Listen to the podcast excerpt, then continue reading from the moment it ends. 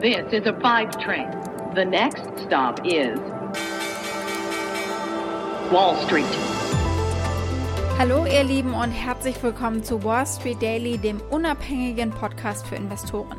Ich bin Sophie Schimanski aus New York, wo ich jetzt erstmal mit euch auf den Handelsmorgen bei uns in den USA schaue. Die Bewegung der Futures war vorbörslich erstmal gemischt, aber aktuell fallen wir durch die Bank weg eigentlich.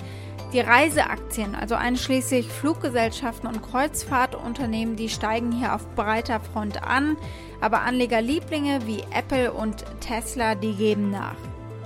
Die Anleger haben neue Daten zum äh, Verbrauchervertrauen erhalten. Der Conference Board Consumer Confidence Index verbesserte sich im Februar erneut, nachdem er im Januar schon gestiegen war. Also da scheint alles äh, in Ordnung zu sein. Der Index liegt nun bei 91,3. Zum Vergleich, in 1985 lag er eben bei 100. Äh, Nochmal verbessert hatte sich aber gegenüber den etwa 89 im Januar. Apropos Konsumenten, von den Einzelhändlern Home Depot und Macy's gab es vorhin Ergebnisse und über die sprechen wir.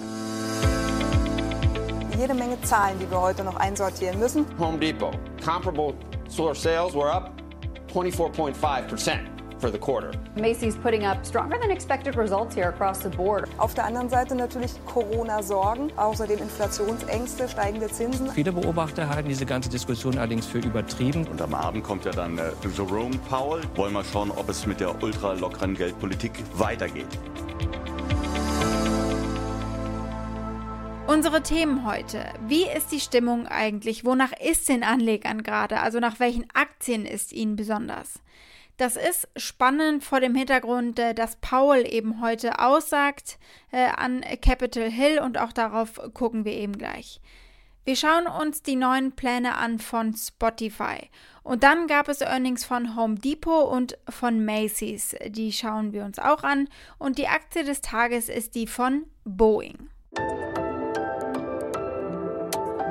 Soweit die wichtigsten Themen der heutigen Ausgabe. Den gesamten Podcast hört ihr als Pioneer auf thepioneer.de oder in eurer Lieblings-Podcast-App. Wenn ihr noch nicht als Pioneer an Bord seid, ändert das doch, ich würde mich freuen.